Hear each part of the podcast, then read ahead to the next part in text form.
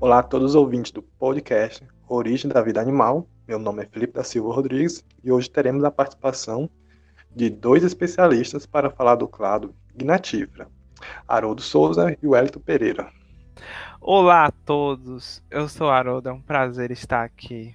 Olá, Felipe, olá, Haroldo, e a todas as pessoas que estão acompanhando em casa. Desde já agradeço o convite do Felipe para falar sobre o, o clado Gnatifera. Então, os senhores poderiam esclarecer para os ouvintes o que é o clado Gnatifera e os filhos presentes nesse clado? Bom, para começar, o clado Gnatifera ele é um clado muito curioso, porque ele possui como sinapomorfia a presença de um aparato de mandíbulas cuticulares complexas com composição de quitina em um bumbo farígeo, além de serem, serem bilaterais, sendo assim responsável pela movimentação de músculos estriados. Olha que louco! No geral, eles se locomovem de forma ciliada, e a reprodução acontece em muitos casos de maneira sexuada e por partogênese.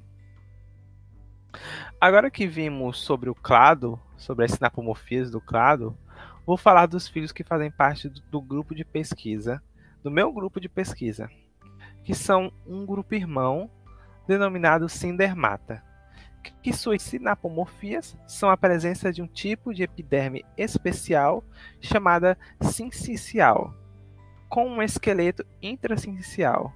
Os membros que fazem parte desse grupo irmão é o rotífero e a cantocéfala.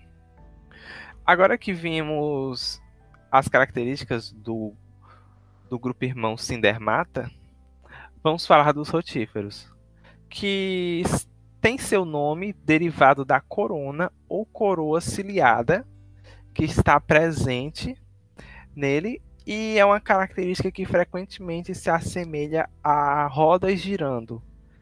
Assim, é um filo que está presente em praticamente todos os ambientes aquáticos, de forma cosmopolita, sendo animais microscópicos aquáticos presentes em rios, lagos, riachos, mares e até oceanos. Outro fator que caracteriza esse filo é a variedade morfológica, apresentando diversos tamanhos e formas. São incríveis os rotíferos e pouco estudados pela comunidade científica. Agora, o outro filo que eu trabalho, que emergiu dentro do rotífera, foi o acantocéfala sendo considerados por alguns como um rotífero derivado desenvolvido. Isso quer dizer que o rotífero é o ancestral que descende dos acantocéfalos. E dessa forma, o filacantocéfalo são animais que na fase adulta podem ser vistos a olho nu. Eles não são microscópicos a ponto de utilizar um, microscópio óptico para visualizar, como no caso dos rotíferos, pois possuem questão de centímetros. Este filo acantocéfala é denominado como verme de cabeça espinhada, que está presente de forma cosmopolita, sendo um endoparasita de vertebrados e invertebrados. Por que, que ele inclui vertebrados e invertebrados? Em seu ciclo de vida parasitário, porque ele é um parasita, pode ser definido que na fase larval, parasita se encontra em artópodes, que é um invertebrado, e estes artópodes são hospedeiros intermediários. E na fase adulta do acantocéfala, eles vivem principalmente no trato digestivo de vertebrados. E estes vertebrados são os hospedeiros definitivos. Lembrando que esses vertebrados podem ser mamíferos, aves, répteis, peixes e afins vertebrados. Agora eu passo a palavra para meu colega de trabalho, Wellington. Os outros dois filos que também estão presentes dentro do clado Gnatifera é o filo Gnatostomolida. Os Gnatostomolida eles são animais marinhos, vermiformes, hermafroditas e que podem ser encontrados em todas as partes do mundo. Podem ser encontrados na, entre os grãos de areia das praias, também pode ser encontrado entre as marés e em grandes profundidades. Além disso, eles são animais acelomados, triblásticos, bilatérios e não segmentados. Esse filo é dividido em duas ordens e que tem ao todo 26 gêneros. A primeira ordem é a ordem Philospermodia, que contém somente três gêneros, e a outra ordem é a ordem Busovaginodia, que contém 23 gêneros. Além disso, o Phylogynathotomulida, ao longo da história, ele também já foi incluído dentro de outro grupo de seres vivos, que foram os plateumintos, pelo fato desse, os representantes desse filo não possuírem ãs. Porém, a partir de análises moleculares, foi possível concluir que eles não estão dentro do grupo dos plateumintos, justamente por conta das informações genéticas do seu DNA. O outro filo é o filo Micrognathozoa, que é uma linhagem de metazoários superior descoberta recentemente. Esse filo só tem uma espécie, que é o Limnognathia maesque, e ele foi descoberto em água doce em uma ilha que fica na Groenlândia, que é a ilha de Disco, e também já foi identificada recentemente numa região subantártica. Esses animais, eles são animais microscópicos, tendo cerca de 142 é, micrômetros de comprimento, e assim como o filo Gnatostomolida, eles são animais celumados, triblásticos, bilaterais e não segmentados. Eles também possuem uma mandíbula, como o, o Haroldo falou, um tipo particular de mandíbulas, que é formado por hastes cuticulares espe é, especiais, que é justamente a sinapomorfia do clado. Eles são animais microscópicos e que vivem, eles são animais intersticiais. Isso quer dizer que eles vivem entre os grãos de areia, somente nesses lugares, que é ao contrário do filo Gnatostomolida, que vivia em uma grande variedade de ambientes. Ótimo. Os senhores me contaram que existe uma divisão dentro desse clado que trabalham focando em diferentes grupos. Explique para os ouvintes sobre essa divisão e o porquê da escolha da linha de pesquisa. A razão por eu ter escolhido foi que, através de pesquisas na área, na área da genética, descobriram que esses quatro filos possuem um ancestral em comum e que, por isso, possuem características semelhantes, que, fazem, que os fazem pertencer ao mesmo clado. O meu foco no meu trabalho se deu por causa que durante minha graduação as pesquisas foram em ecologia aquática. E por sugestão do meu orientador na graduação comecei a trabalhar com filo rotífera e durante meu doutorado trabalhei com histopatologia em peixes parasitados por acantocéfala. Bom, comecei a trabalhar com filo Gnatostomolida ainda durante a graduação, com bolsista PIBIC por conta do meu orientador, Posteriormente, durante o mestrado, eu também continuei trabalhando com o mesmo filo, e só foi durante o doutorado que eu comecei a trabalhar com o filo Micrognathozoa, vendo que as pesquisas é, sobre esses animais eram escassas, é, resolvi atuar justamente nessa área por esse motivo. Ok, Haroldo. Jogo rápido. Como diferenciar a rotífera e a cantocéfala? É, de forma bem breve, o filo rotífera é principalmente livre natantes ou rastejantes e até vivem de forma sésseis.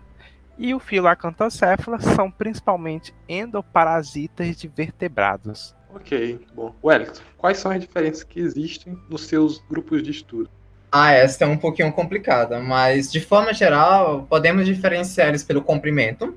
Os representantes do filo Gnatostomolida, em geral, eles são menores que 2 milímetros, e já o filo microagnotazol, ele já tem cerca de 142 micrômetros de comprimento, como eu falei anteriormente. Então, são seres microscópicos, o que é diferente do, do, do filo gnatostomolida. Além disso, podemos diferenciar também pela localização. O filo gnatostomolida, podemos encontrar ele em uma grande variedade de ambientes. Podemos encontrar nas praias, na, em regiões que chamamos de entre marés ou grandes profundidades. Já o filo é, já o filo microagnatazol, a gente pode encontrar ele somente em grão, entre grãos de areia na praia, ou seja, o ambiente dele é muito mais restrito. De forma geral, são essas duas características. Bom, Haroldo, estou curioso para saber como é a reprodução desses rotíferos e acantocéfalos.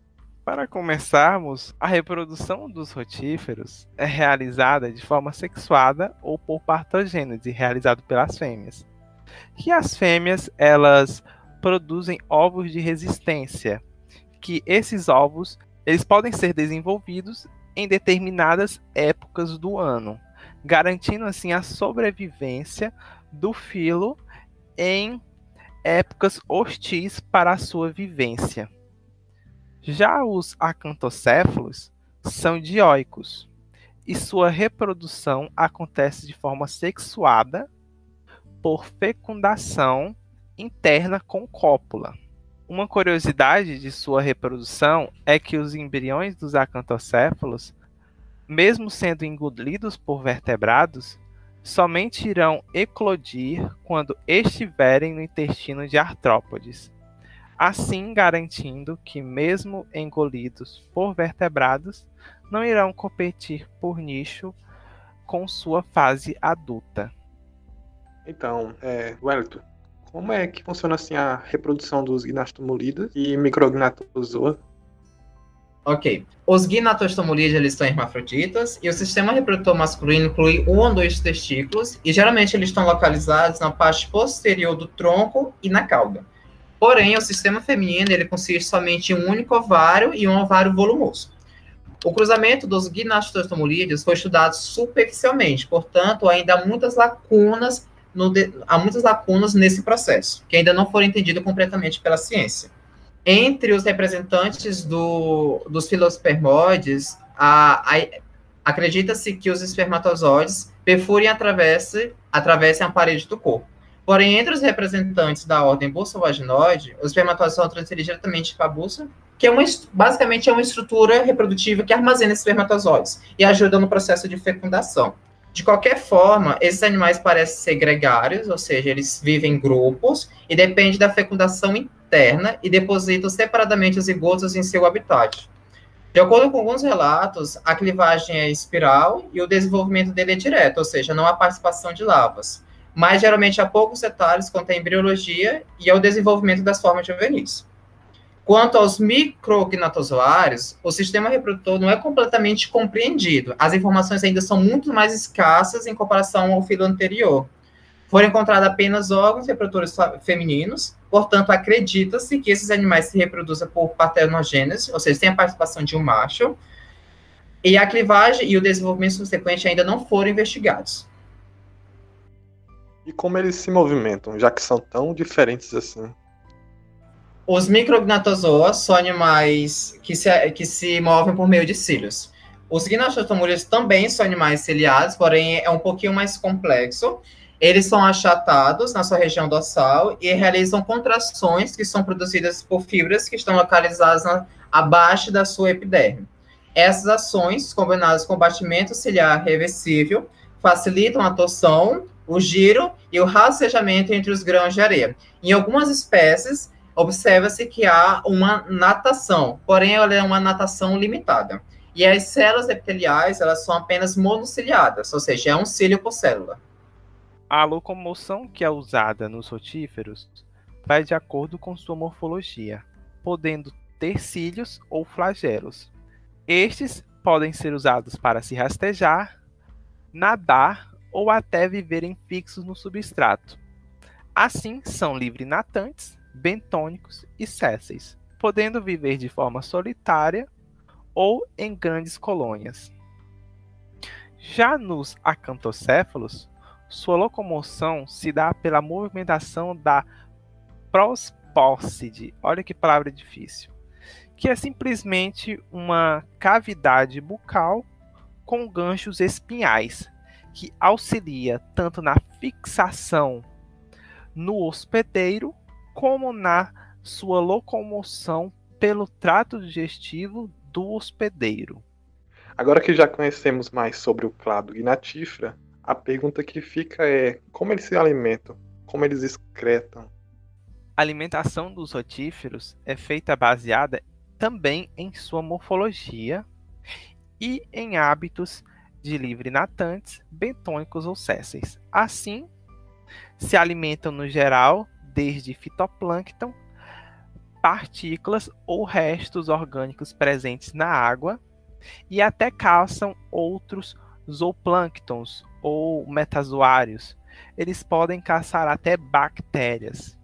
Assim, os rotíferos possuem uma variabilidade em seu cardápio enorme, podendo ser herbívoros, detritivos ou carnívoros, dependendo da espécie. E possuem, é claro, um trato digestivo completo. A alimentação e excreção dos acantocéfalos é dada por difusão em seu tegumento, já que não possuem trato digestivo e sim uma hemocele.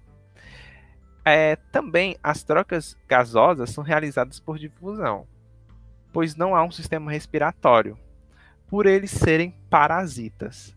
Essas faltas de algumas partes em seus sistemas é por eles serem parasitas.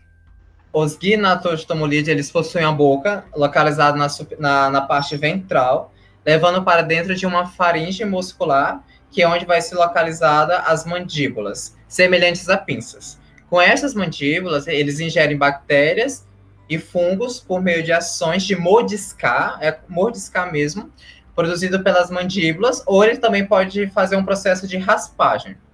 O sistema excretor deles é por meio de protonefrídeos, que é um tipo de órgão excretor muito simples, disposto em séries, que se estende da região faríngea até a extremidade terminal do seu corpo.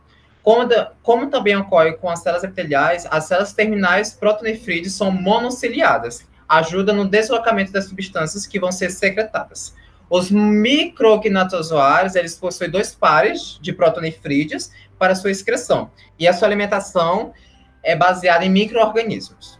Agora que já conhecemos muito sobre esses animais fantásticos, poderiam falar algumas curiosidades? Bom, começando pelos rotíferos, eles fazem parte do zooplâncton, sendo um dos grupos de maior abundância dentro dos zooplânctons, tendo um importante papel na cadeia trófica, na ciclagem de nutrientes e no fluxo de energia, e também na purificação da água, já que podem consumir partículas orgânicas e algas. Outra curiosidade seria que existem rotíferos, em sua maioria pertencem ao ambiente do cícola ou continental, sendo somente 5% das espécies catalogadas presentes no ambiente marinho. Um fato interessante é que anos atrás o filo rotífera pertencia ao filo Askelmintes, Sendo assim, os rotíferos estavam incluídos como uma classe. Mas, atualmente, este filo Askelmintes está desmembrado. O filo rotífera apresenta em sua estrutura taxonômica três classes, que são a classe Seisonidae, a classe Bidenloide e a classe Monogonota, tendo mais de duas mil espécies. São organismos simples, mas são metazoários. Isto é, são multicelulares, que contêm diversos sistemas como excretor, reprodutor, nervoso, circulatório, etc. Mesmo apresentando uma complexidade de sistemas, um fato intrigante é que em sua fase juvenil e na sua fase adulta possuem o mesmo número de células. A única coisa que muda é o seu tamanho. Isso é muito doido. E essas células varia por volta de mil células na maioria dos rotíferos, nomeados assim como os menores metazoários, tendo de 40 a 2.000 micrômetros de tamanho. Já o filacantocéfala, só para começarmos, não possui coração, utilizando um sistema lacunar em suas paredes, que através deles transmite e leva o, o sangue e seus nutrientes, como oxigênio e outras partículas orgânicas. O filo possui três classes, que são a classe Arquiancantocéfala, a classe Eocantocéfala e a classe Palaecantocéfala. Sendo assim, todo filo possui mais de mil espécies pertencendo os seus hospedeiros, em sua maioria os peixes, que deve pelo fato de viverem em ambientes aquáticos e serem o maior grupo de vertebrados e também porque foram os primeiros vertebrados a surgirem. Agora eu passo a palavra para o meu amigo Wellington. Bom, começando pelo filo Kinatostomolida, alguns dos representantes são transparentes, enquanto outros apresentam uma coloração vermelha bem intensa. Também a diversidade e a densidade desses animais vai aumentar com a profundidade, podendo chegar a mais de 6 mil indivíduos por litro de sedimento. E além disso, eles são capazes de viver nas camadas em que há grande quantidade de gás sulfídrico e pouco ou nenhum oxigênio. A capacidade de sobreviver em ambientes anóxicos que os demais organismos parecem evitar confere ao grupo uma vantagem evolutiva, no sentido, que, no sentido de ocuparem habitats cujos recursos permanecem praticamente inexplorados. Já o filo Micrognathozoa, as únicas informações sobre eles são as informações que eu já falei anteriormente, ou seja, não tendo nenhuma outra informação que poderia servir de curiosidade. Estamos no fim desse episódio especial. Obrigado pela participação dos senhores. Espero que voltem mais uma vez para conversarmos mais sobre outros animais. Eu que agradeço a oportunidade de poder estar aqui para falar sobre esses animais tão intrigantes. Eu também agradeço a participação nesse podcast e espero estar presente mais uma vez em um outro momento. Muito obrigado a todos os ouvintes por terem estado conosco no podcast Origem da Vida Animal. Até o próximo episódio e acompanhe nossas redes sociais para mais informações. Este episódio foi uma simulação de uma entrevista com especialistas. Podcast Origem da Vida Animal volta às suas normalidades. Até a próxima.